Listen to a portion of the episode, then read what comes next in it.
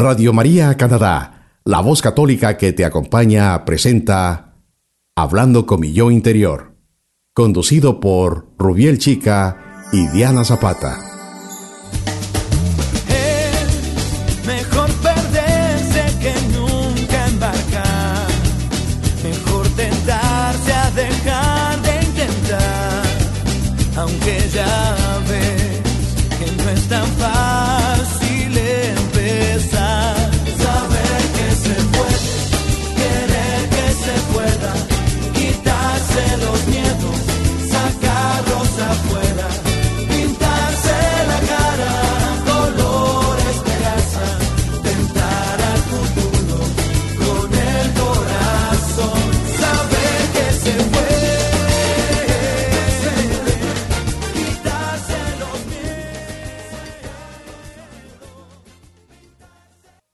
Hola, queridos amigos de la emisora Radio María Canadá en español.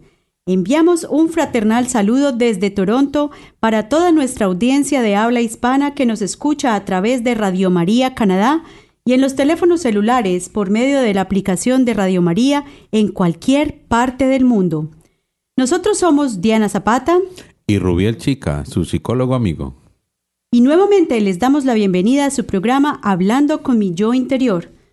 Uno de nuestros objetivos es educar a nuestra comunidad católica hispana en los diferentes temas relacionados con la salud mental y también la salud en general, cómo enfrentar y manejar las afecciones mentales y cómo llevar una vida más feliz y saludable. Pues en programas anteriores hemos hablado de varios temas muy interesantes sobre las emociones básicas y secundarias de los seres humanos. También hemos conversado sobre conceptos de salud y las diferentes dimensiones del ser humano. Y asimismo hemos hablado sobre la trascendencia, el proyecto de vida y la risa. Qué importante. No olviden que pueden escuchar de nuevo todos estos programas y compartirlos con sus familiares y amigos. Hoy nos acompaña nuevamente nuestro amigo Carlos Góngora, quien ha estudiado y trabajado mucho en el tema de superación y motivación personal, la programación neurolingüística y se ha certificado en programas de entrenamiento personal, habilidades para la vida, liderazgo empresarial y personal a través de diversas dinámicas individuales y de trabajo en equipo. Carlos nos va a hablar hoy sobre cómo acabar con las justificaciones y las disculpas para no lograr más éxito en la vida. Bienvenido Carlos a nuestro programa. Carlos, bienvenido de nuevo. Bueno, muchísimas gracias. Es un placer para mí estar aquí con ustedes y yo realmente me siento halagado al saber que ustedes me invitaron nuevamente.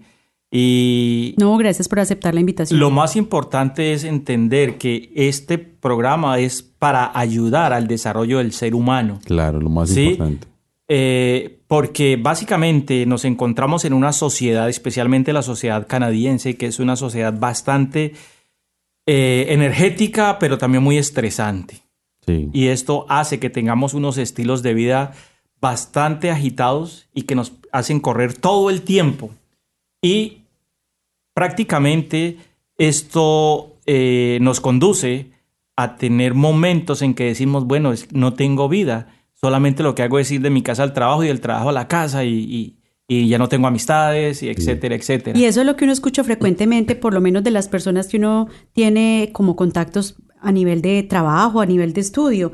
Y es que a veces estamos muy concentrados y gastamos como que toda la energía en encontrar motivos y miles y miles de disculpas para no hacer las cosas, ¿cierto? Sí, eso es muy cierto, sí, porque es que las disculpas son como estrategias que nosotros utilizamos eh, a manera de defensa en situaciones que consideramos desagradables o que nos producen algún tipo de ansiedad.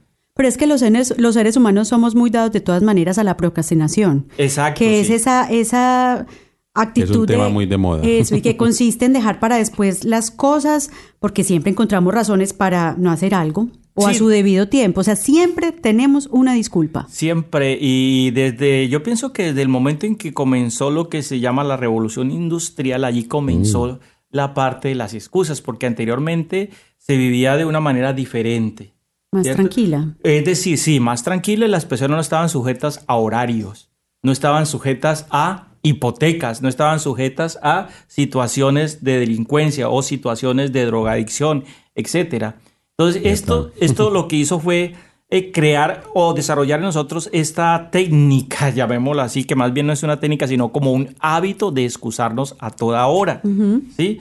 Y la, tendemos a usarlas muy frecuentemente de una manera muy poco constructiva. ¿sí? Porque, a ver, eh, algunas veces nos disculpamos es por temor o por falta de interés o por, o por desconocer o por afrontar situaciones que no están bajo nuestra responsabilidad. Claro que sí. Sí. Y, y otra cosa importante es que esta procrastinación o dilación de todas estas actividades que tenemos por hacer, pero que siempre estamos dejando para después, lo que hacen es reflejar todas esas luchas del nunca acabar por el autocontrol. Entonces es como esa incapacidad que tenemos como de predecir con exactitud cómo nos vamos a sentir al día siguiente. Entonces nos da como el, el miedo del, de saber el resultado de algo. Entonces preferimos dejarlo para después y lo dejamos Sí. para después porque nos da tem- terror. Sí, porque es físico, que le terror. tenemos miedo a lo desconocido. Exacto, al resultado de, al de resultado. una acción. Y resulta que muchas veces cuando afrontamos el resultado vemos que era muy fácil tomar la acción, Sí. sino que la dilatamos. Pero teniendo en cuenta esto, mire, hay muchos tipos de excusas, muchos tipos de justificaciones. Por ejemplo, acerca que hace eh, estas que están relacionadas con nuestras capacidades, ¿sí? Esa, por ejemplo, cuando las que están relacionadas con nuestra capacidad es aquella que uno dice a toda hora, bueno, yo no puedo, yo no soy capaz, eso es muy difícil, e- eso es imposible, etcétera. O como de características personales, también usamos ese tipo de excusas, como es que yo, como yo soy tan acelerado, ¿sí? Es que como yo soy así, O sea, nos llenamos de motivos. nos llenamos de motivos. De motivos. Yo, yo- yo siempre he sido de mal genio, por eso no hago eso. Yes. Eso es una justificación, Una ¿cierto? justificación. O no tengo ganas de hacerlo. No tengo ganas de hacerlo. O otras de carencias personales, como por ejemplo, es que como yo no tengo plata, por eso no estudio. Ay, como, sí. como yo nací pobre, ¿cierto? O eso es para los que saben.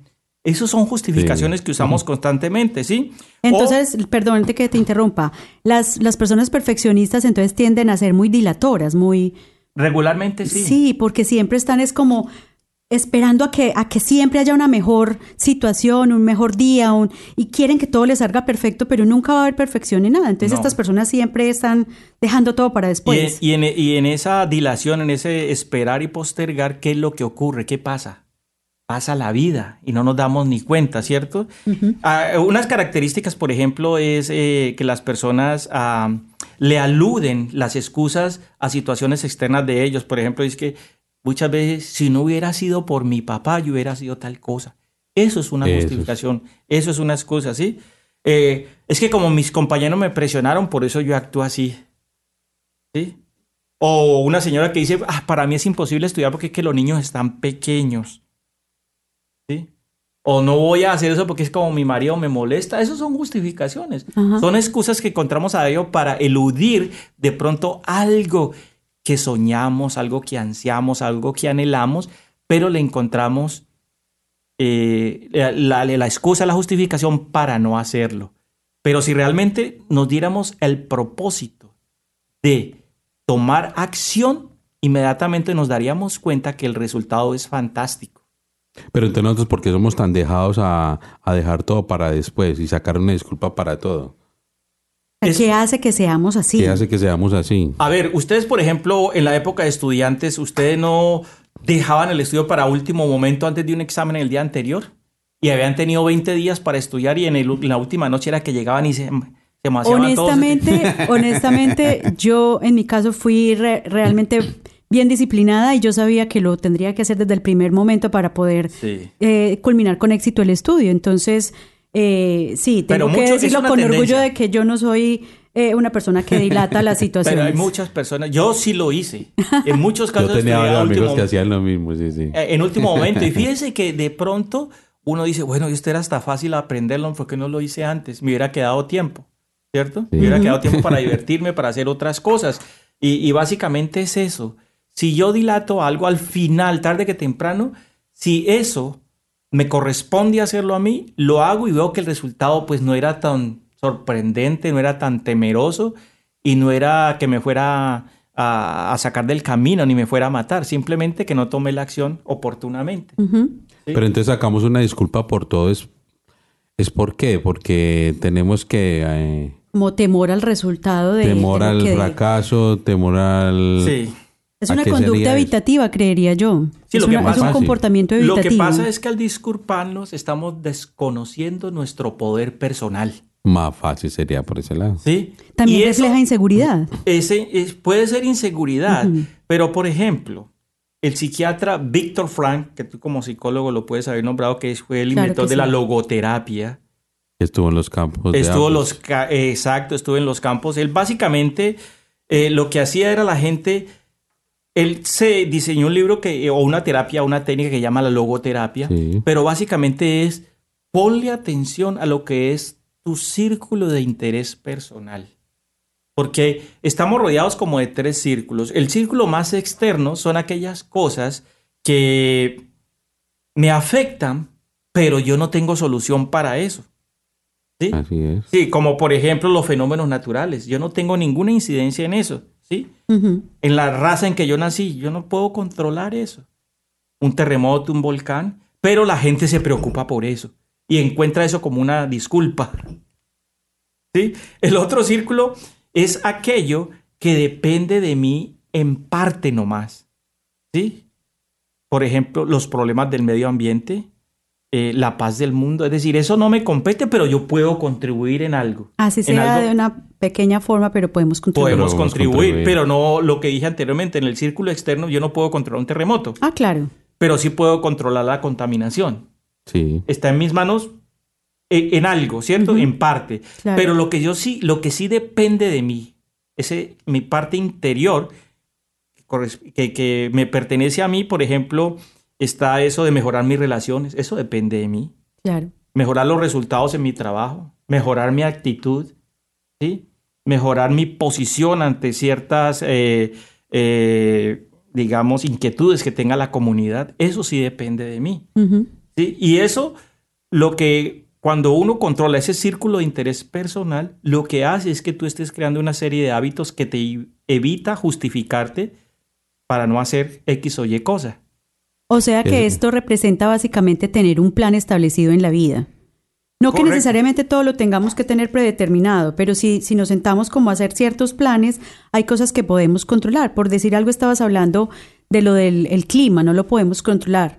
Eh, hoy, por ejemplo, cuando veníamos acá a la emisora, de un momento a otro empezó a caer nieve y el tráfico se empezó a, a congestionar. A disminuir. Y sí. de pronto es algo que si uno, pues gra- gracias a los, a los predictores del tiempo, uno puede de pronto decir, listo, hoy va a caer nieve o va a caer mucha agua, sé que el tráfico va a estar complicado, pero que sí puedo controlar, listo, entonces voy a salir media hora antes de lo que debería salir para llegar a tiempo a, a mi destino. Entonces eso es algo que sí podemos planear y que pues nos puede hacer eh, dejar esa justificación de llegué tarde porque es que estaba lloviendo. Y es que existen muchos Sí. mecanismos para poder eh, solventar, digamos, los problemas cotidianos. En vez de justificarme, si yo sé que va a ser frío, ¿sí? Aquí, sobre todo en este país, ¿por qué yo no me prevengo y uso una buena chaqueta? Pero salgo con un saquito normal, un suéter pequeño.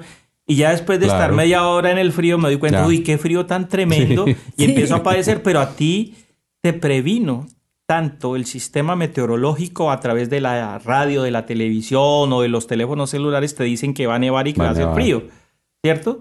Pero ya empiezas a, a- a culpar a otros, porque eso es parte de las, de las disculpas y las justificaciones. Lo más fácil que existe es culpar a otro de lo que me pasa a mí. Exacto. Es que eso es lo más fácil, ver lo de la- el error en el otro.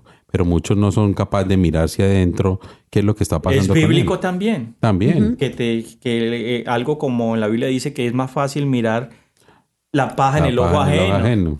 Que la viga en el ojo propio. Sí. Es verdad. Y muchas veces nosotros las personas que nos dedicamos a esto del desarrollo personal eh, ayudamos a las personas a que pues dejen justificaciones, disculpas, hábitos, etcétera. Sí. Y honestamente yo le digo, aparte de que de trabajar en el desarrollo personal, hay veces mi vida se torna en un desastre. ¿Sí? Es porque Mm. también me lleno de expectativas. Y una de las eh, fuentes más importantes para crear disculpas y justificarse es las expectativas que me creo frente a algo. ¿sí? O sea, siempre yo voy a ir a, a hacer algo, entonces comienzo a imaginarme cosas que van a ocurrir, pero es el poder de la imaginación, porque un pensamiento a ti te puede poner en el piso o te puede subir a lo más alto. Entonces tú tienes las expectativas y vas a ir, por ejemplo, a buscar un trabajo y tienes la expectativa de que te van a decir que sí, que ese trabajo es tuyo de acuerdo a las características y a tu Las resumen y tus sí. capacidades y llegas allá, inmediatamente cuando entras al salón de la entrevista, ves que no estás solo, que hay muchas más personas con mejores actitudes o con menos actitudes, pero hay más. ¿cierto? Sí. Y al final a ti te salen diciendo que no. Entonces, ¿qué ocurre? Que fueron las expectativas que tú te creaste las que te mataron. Y entonces, posteriormente, cuando hay otra oportunidad, entonces la persona dice, mira, están buscando, alguien le dice, están buscando una persona con las características tuyas, ¿querés llevar tu resumen? Dice, no, ¿para qué? Eso no es para mí. Entonces ya ese evento, esa situación, hizo que la persona empezara a pensar de que cada vez que él va a ir a buscar un trabajo no se lo van a dar. Entonces se creó una, una estampa en su cerebro de que eso no es para mí, de pronto hay otros que son mejores, o mi papá me dijo que no, y entonces me empiezo a justificar y a buscarle arandelas para no ir. Claro. Entonces también esto hace parte de la famosa, que tú también eres muy experto en esto, programación neuro- neurolingüística, ¿verdad? Sí, es cierto. Y es eh, programar nuestras actitudes y nuestras acciones con base en los pensamientos, pensamientos positivos, pensamientos eh, de, de resultados eh, buenos. Y asimismo, entonces eso es lo que vamos a obtener de, de la vida, ¿cierto? Entonces es bien importante. De pronto, en otra oportunidad hablaremos hablar más de profundamente de esta programación y cómo podemos ayudar a que cambiando nuestros pensamientos podemos cambiar los resultados que tenemos en, en la vida entonces. Sí. Eh, bueno, este tema está muy interesante. Carlos, gracias por acompañarnos nuevamente. Ahora vamos a ir a un corte y ya regresamos con más de su programa, hablando con mi yo interior. Recuerden que les estamos acompañando, Rubiel y Diana, y ya en un momento entonces regresamos para que continuemos esta conversación tan interesante sobre cómo acabar las justificaciones y las disculpas para, para lograr más éxito en nuestra vida. Recuerden que están escuchando Radio María Canadá, la, voz, católica, que, te acompaña.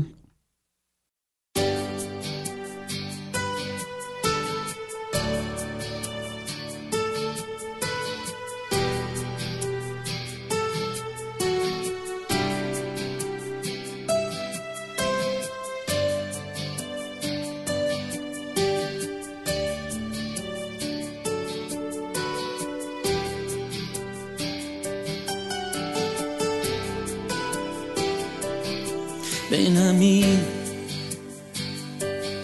Santo Espíritu de Dios, ven a mí. Purifica mi interior, ven a mí. Penetra en mi corazón, ven a mí. Manifiéstate,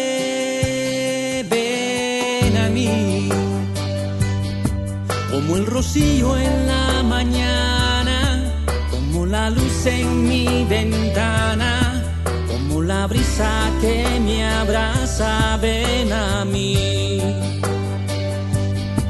Como la lluvia que refresca, que rehabilita hoy mi alma, ven a mí.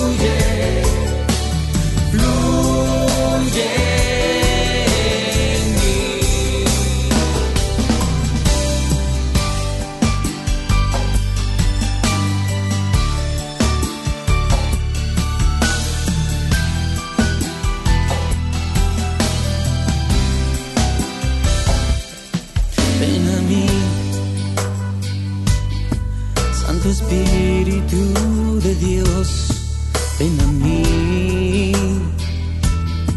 Purifica mi interior, ven a mí. Penetra en mi corazón, ven a mí. Manifiéstate,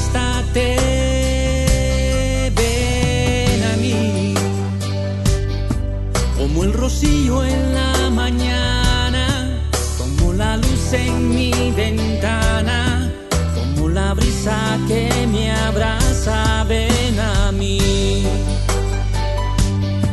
Como la lluvia que refresca, que rehabilita hoy mi alma,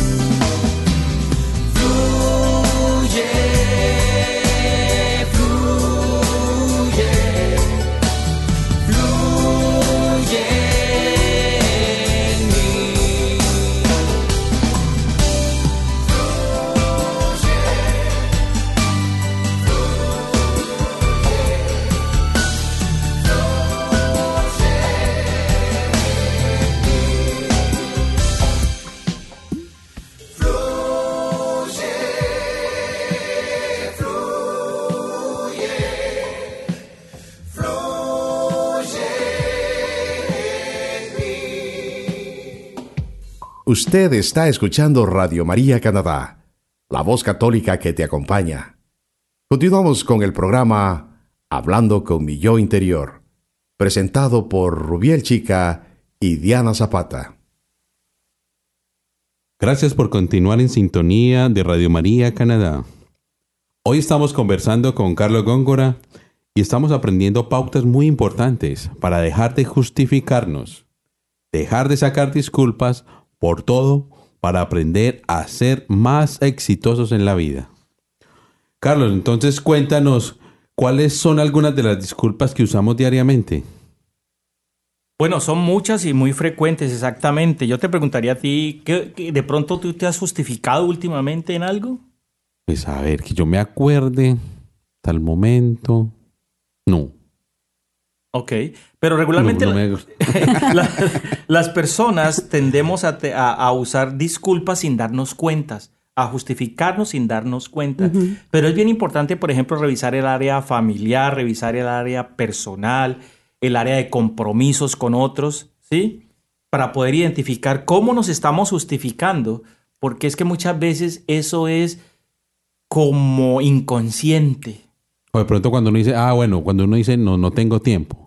No tengo tiempo. Es que esa es una de las disculpas más, De las más comunes, sí. No tengo tiempo, pero resulta que es que hasta el más millonario tiene el mismo tiempo suyo. Entonces, ¿usted por qué no es millonario?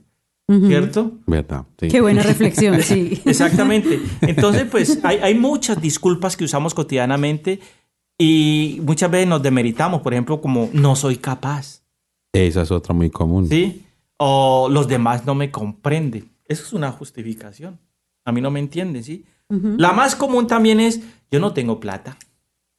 ¿Verdad? También. Yo, Yo no creería tengo- que esa es la máxima de las máximas. De las máximas. La que más usamos todos los días. Y resulta, por ejemplo, si es a nivel de personas que están jóvenes y para, también para los adultos mayores ya, el hecho de querer estudiar algo que usted ha postergado de por vida porque nunca pudo hacerlo, porque mi papá me dijo que me pusiera a trabajar en esto, eh, mis amigos algún día también me dijeron, eso no es para usted, sí, ¿cómo, ¿cómo va a ser usted un buen ingeniero si es que usted ni siquiera sabe dibujar? Porque usted cuando pinta un círculo le queda cuadrado. Entonces, eso, lo que sucedió fue que le, implantó algo en su cerebro y le dijeron que usted no era capaz, Sí. ¿cierto? Y ahorita que usted de pronto ya se ha desarrollado como persona y está bien acomodado, digamos, eh, familiarmente, tiene su trabajo, tiene sus ingresos, no padece hambre, tiene un techo, entonces usted puede empezar a desarrollar eso que usted quiso hacer cuando estaba joven y no pudo, porque alguien se lo impidió y usted lo aceptó como un hecho, como una verdad. ¿sí? Que todos, son, todos esos miedos son heredados. Todos los miedos son heredados, eso es cierto. Eh, alguien que canta, por ejemplo, y su mamá le dijo alguna vez, pero con esa voz usted cree que va a salir adelante. Entonces la persona nunca... ¿O usted cree que va a vivir de la cantar, música? eh, cree que va a vivir de la música. Y resulta que después cuando ya se, se desarrollan y consiguen su trabajo y trabajando en otra cosa que no es su pasión y que no le gusta, de un momento a otro dice, no, lo voy a hacer. Y digamos que se presenta a un, a un- a un show y usted exitoso totalmente. Entonces ahí vienen lo que se llaman los arrepentimientos, porque ¿cómo así? Me aplaudieron, me ovacionaron, me ofrecieron grabarme un disco y no lo había hecho No lo había años, hecho años atrás. Pero era porque se había justificado en conceptos erróneos que otro le había dicho a usted. Pues que a mí también me pasó. Yo me acuerdo de cuando estaba estudiando psicología, con nosotros había una señora casi de 70 años más o menos estudiando psicología con nosotros. Ella decía que no había tenido la oportunidad de haber estudiado, pero que vino y lo hizo a esa edad, 70 años. Imagínese. Y era una, una muy buena estudiante.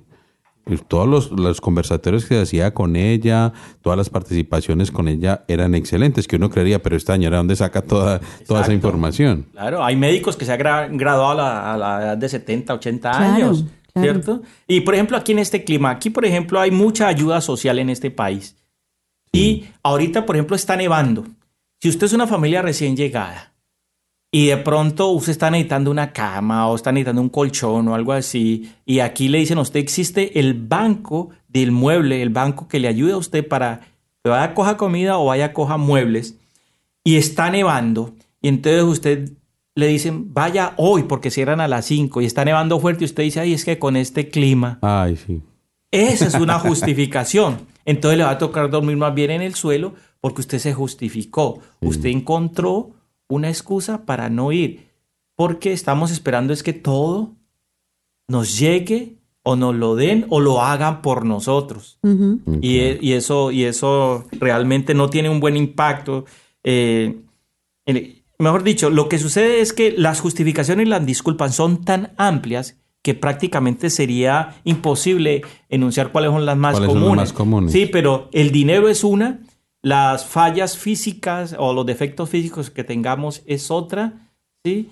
Y, prácticamente yo pienso que ninguna de ellas debe incidir en nuestro desarrollo personal, sino que simplemente una de las formas de adquirir nuevos hábitos es tomar acción. Entre más rápido hagas algo, más rápido te vas a dar cuenta del resultado.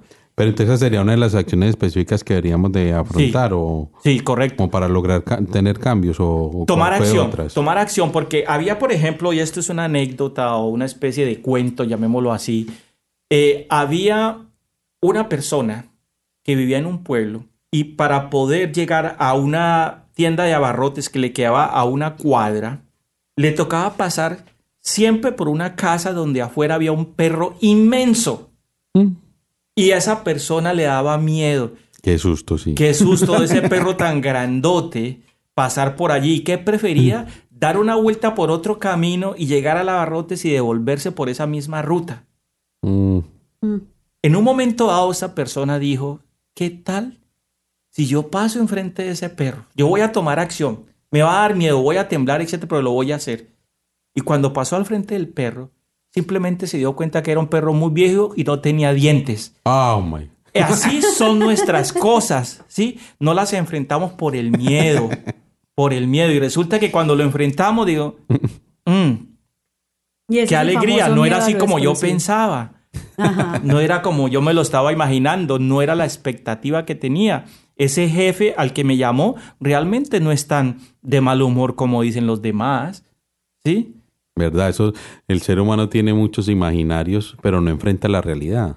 Es lo que nosotros llamamos en psicología o en psicoanálisis también, que tenemos imaginarios, pero no nos atrevemos a preguntar, a decir, bueno, ¿qué es lo que pasa? Sino que todos nos lo imaginamos en la cabeza. Todos tenemos, en el, en el tiempo en la cabeza tenemos millones de pensamientos, pero no los, no los volvemos realidad, no preguntamos, no llegamos a la, a la base de ese problema. O lo que pasa generalmente que nosotros siempre nos guardamos una primera impresión de una persona, pero no indagamos y no, ten- no tenemos a conocer esa persona más, sino que nos quedamos con esa primera Y impresión. es que tenemos esa tendencia natural a lo negativo, porque Sí, es que es más correcto. fácil lo negativo que lo positivo. Para lo positivo Total. tenemos que hacer mucho más esfuerzo mental a todo nivel. A todo nivel, sí. Es que el ser humano tiene millones de pensamientos negativos. Todo el tiempo. Y es Todo que le, tiempo. le- le gastamos más tiempo a un problema, a una circunstancia que me ocurrió, que a buscar la solución. Sí, y es resulta verdad. que aparte de esos 50 mil y 60 mil pensamientos que tenemos diariamente en la cabeza, sí. la mayoría de los pensamientos son recurrentes. O sea, es el mismo que tuve ayer, y Son que tuve repetitivos. ayer y el mes pasado. Y sigo pensando en, En lo mismo, pero no le doy solución. Sí. En el caso de una persona enamorada, por ejemplo, ay, eso hubiera sido mi esposo, hubiera sido mi mujer, etcétera, etcétera, etcétera. Pero ya no fue. ¿Por qué no, por qué no toma acción y Tome cambia? acción y Dele la cambio, busque otra. Hay alguien que dice por ahí, dale vuelta a la página, ¿cierto? De la vida. Y yo le digo, y si al dar la vuelta a la página no es lo que tú esperabas, cambia de libro. Así es. Así es, ¿cierto? Así Exacto. es. Es como, por ejemplo, lo- yo lo que le digo a mis pacientes, en, generalmente nosotros decimos de que tenemos problemas, pero yo, no, yo le digo a los pacientes, no, cambien esa palabra por otra diferente. No tenemos problemas, tenemos situaciones a resolver. Situaciones por resolver. ¿Por qué? Porque es que generalmente siempre nos estamos preocupando. Pero si partimos esa palabra que eso es lo rico del español, porque si en inglés es diferente, pero lo rico del español es que esa palabra preocupar debemos partirla. Quito el pre y queda ocupar. Correcto. Entonces, lo importante de todo eso es ocuparnos de esas situaciones a resolver, no de los problemas, porque generalmente cuando tenemos problemas, decimos que tenemos problemas, es que tendemos a la procrastinación, porque es- los aplazamos. Y, no, este problema, no, es un problema, es un problema, es un problema, pero si decimos tenemos situaciones a resolver, nos ocupamos de esa situación y no procrastinamos. Y creería yo que de pronto ayuda mucho a hacer un listado de las cosas que por las que nos tenemos que ocupar y darles un orden de importancia según o de o de o de rapidez con el que las tengamos que resolver. Entonces, con base en eso, eh, si empezamos a actuar con lo que necesitamos resolver más rápido, no nos estamos atormentando por cosas que, ok, algo que necesito para dentro de un mes, dos meses, pero que ya estoy empezando a hacer algún plan al respecto.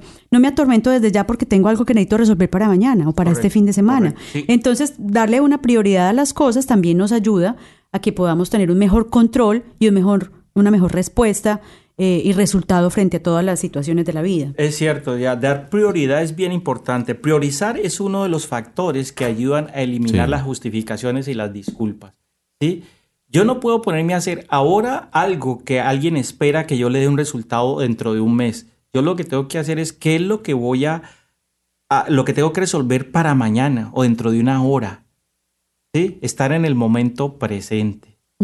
Y otra de las actividades que podemos desarrollar para comenzar a crear hábitos positivos de la toma de acciones inmediatas para dejar de postergar es, por ejemplo, las afirmaciones. Las afirmaciones son herramientas que permiten que la persona vaya cambiando hábitos.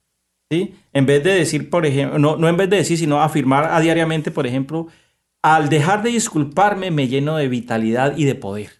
Así Al es. dejar de disculparme me lleno de vitalidad y de poder repetir eso.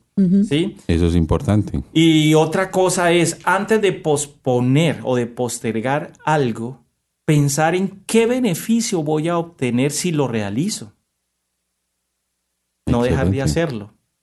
Ahora, una de las eh, formas más comunes de disculparse es eh, el levantarse temprano. Esa es la excusa. Cinco minutos más y apago la alarma otros cinco minutos más. Ahí es que crear simplemente un hábito. Es un entonces, entonces, resulta que como hay gentes pensando en eso, de que la mayoría de nosotros tenemos el reloj despertador junto a la cama o la alarma del celular y lo que hacemos es hundir el stop de la alarma para que deje sonar y cinco minuticos Cinco más. minutos más. ¿Qué se inventó alguien ahora? Se inventó un reloj que corre.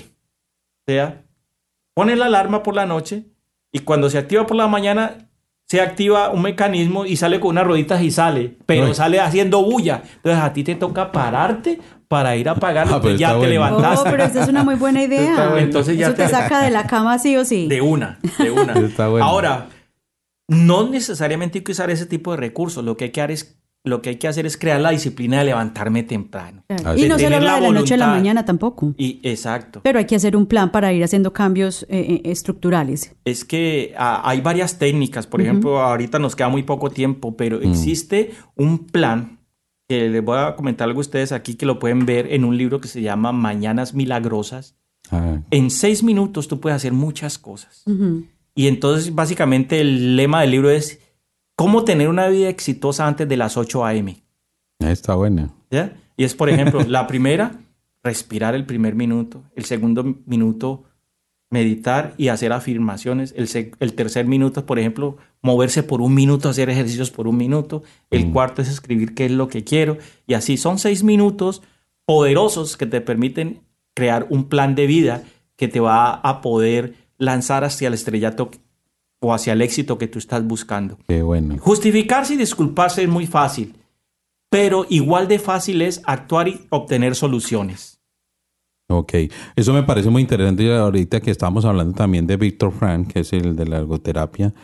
eh, me acordaba también cuando estudiamos en psicología, eso es un campo que se llama el campo de la psicología humanista, y también hablábamos un poco del el aquí y el ahora, el here and now. Generalmente uno tiene que, yo siempre le digo a mis pacientes eso, tenemos que vivir el aquí y el ahora para no tener esta procrastinación. Si vivimos el aquí y el ahora, no estamos pensando en un futuro ni en un, un pasado. Pasado. Porque generalmente todos tendemos a eso. Estamos siempre en ese pasado.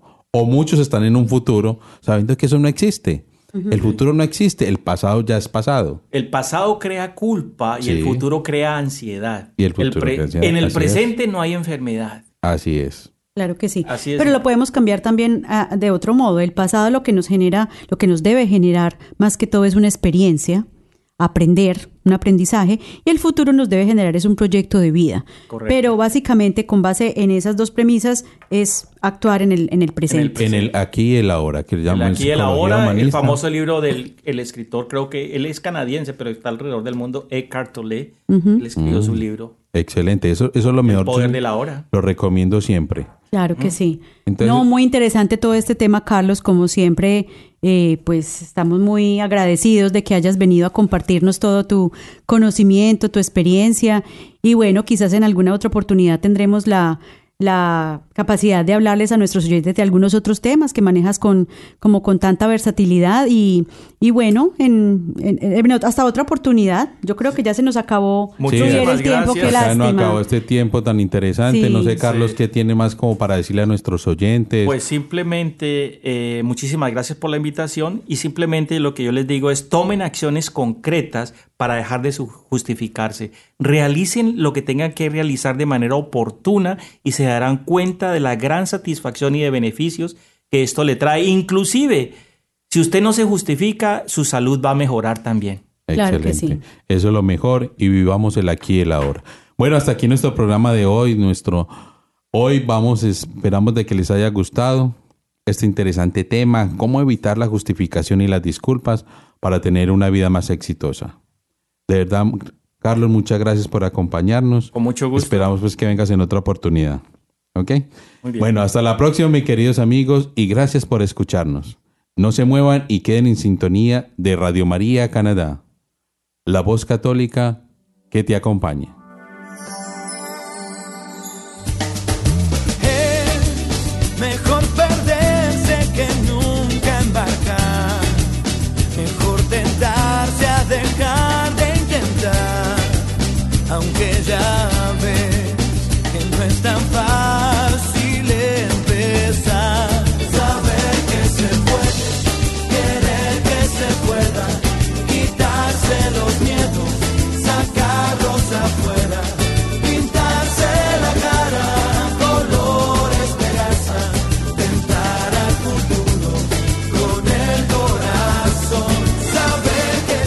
Usted escuchó Hablando con mi yo interior, conducido por Rubiel Chica y Diana Zapata, en Radio María Canadá la voz católica que te acompaña.